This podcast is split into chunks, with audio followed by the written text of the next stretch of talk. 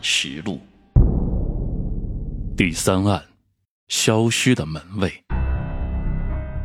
这个工地西面紧挨着一条小河，河上有一座小桥通向一个公园，但桥上的路已经被隔板堵死，而工地其他的三面都有围墙，平时正常出入只能通过这唯一的大门。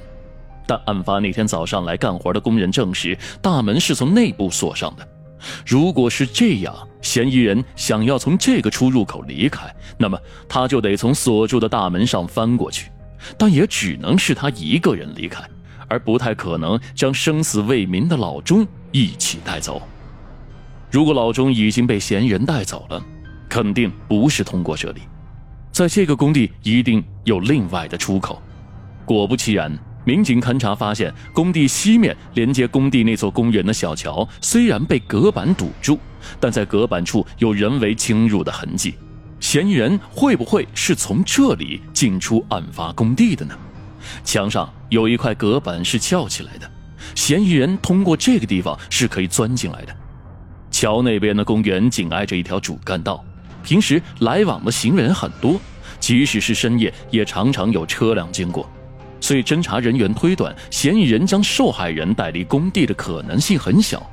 民警坚信，从这个现场一定能发现至关重要的线索。现场有两路都属于失踪门卫的血迹，一路通向工地内的大楼，另一路通向杂草丛生的荒地。而在三层大楼的内部，包括了地下室，都没有发现门卫老钟。那么，追查的重点就指向了另外一条通向杂草当中的血滴。民警发现，这一路血滴延伸的地方，就是紧挨着工地西面的小河。河边的草上也发现了血滴，并且这些地方的草都有被人踩踏过的痕迹。除了这个疑点，仔细观察后的民警还发现了河面水草上异常的情况。河面上的水草有一个缺口，这条水波不惊、风景优美的小河，难道就是凶手隐藏自己罪孽的地方吗？警方立即组织了水警以及专业的打捞队，在河面上进行打捞。七月二十号下午和七月二十一号中午，一具尸体和剩余的残骸被打捞出水。经过辨认，这正是失踪的工地门卫老钟。尸源确定了，案件的侦破往前迈进了一大步。可是没想到的是，尸检的结果竟然又引出了新的疑点。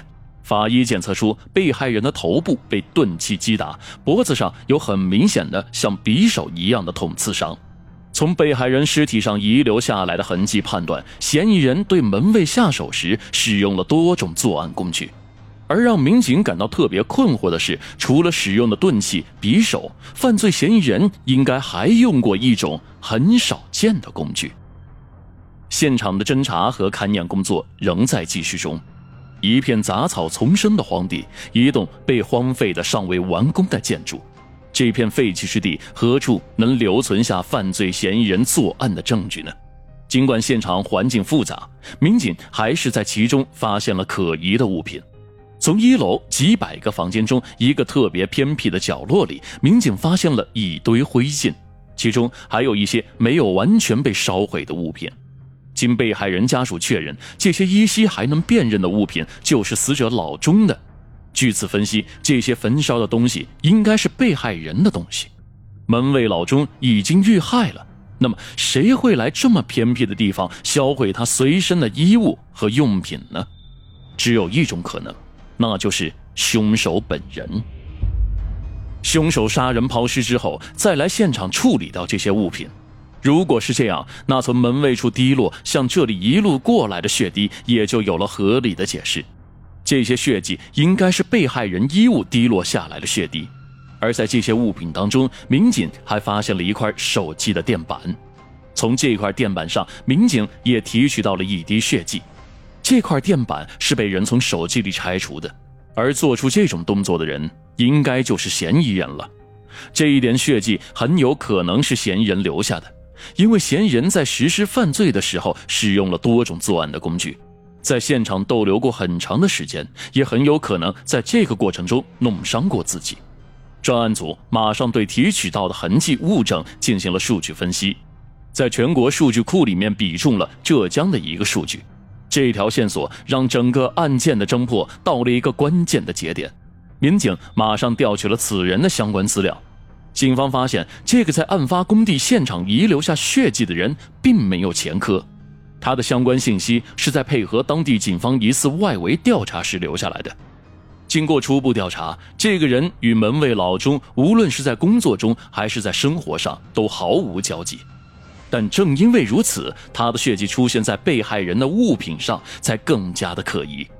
民警循迹追踪，一路追踪到了嫌疑人吴某在昆山的住所。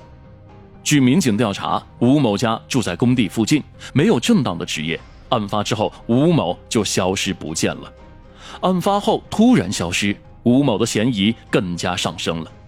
民警调取公寓的监控录像，发现了很多的一些疑点。监控录像显示，案发前一天晚上快七点的时候，嫌疑人吴某从暂住的公寓离开。从录像中可以清晰的看到，此时的吴某是空着手出来的，身上没有背包。而他这一去，一直到案发的二十号凌晨四点多才回来。而此时吴某身上多出来的一样东西，引起了民警的。特别注意。